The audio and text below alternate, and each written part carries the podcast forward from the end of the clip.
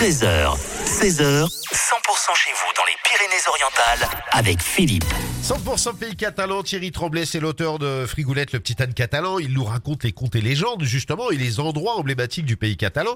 Euh, et euh, bon, bonjour Thierry. Bonjour Philippe, bonjour à tous. Et vous allez nous raconter euh, l'histoire euh, de Rempart. Oui, aujourd'hui Philippe, je veux conter l'histoire des remparts de Perpignan.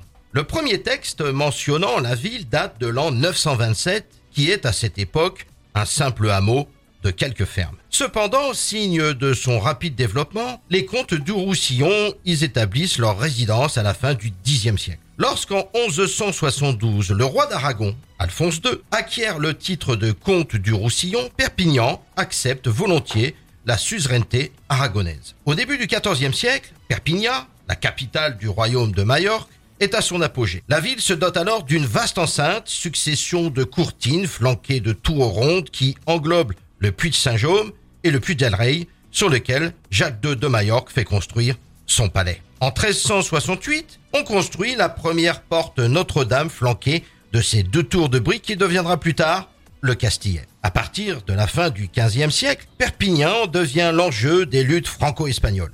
La ville s'entoure alors d'un complexe de fortifications sans cesse amélioré. Apparaissent les premiers bastions et les premières demi-lunes qui effacent peu à peu les murailles et les tours majorquines. Après le traité des Pyrénées en, en 1659, d'ailleurs, les travaux les plus marquants sont réalisés sous euh, Louis XIV par Vauban qui crée la ville neuve.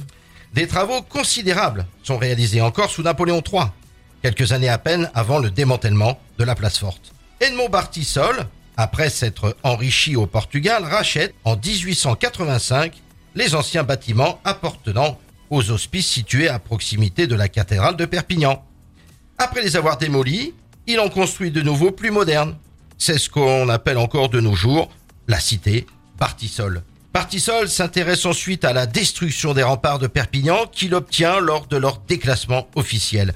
En 1904 débute la rapide et spectaculaire destruction des remparts nord. Entre le viaduc de la porte de Canet et celui de la porte Saint-Martin, les démolisseurs ouvrent de larges brèches en plusieurs points. Le bastion du Castillet, pourtant classé monument historique, n'est pas épargné, mais sera miraculeusement sauvé de la destruction. Jusqu'à la fin du XXe siècle, les quelques lambeaux de fortifications encore debout sont régulièrement abaissés par des aménagements urbains réalisés dans une méconnaissance étonnante de la valeur historique de ce patrimoine. En 1974, la caserne Saint-Martin du XVIIe siècle est tout bonnement rasée. L'anéantissement, en à peine deux ans, des témoignages de plus de six siècles d'histoire s'est fait pratiquement sans opposition.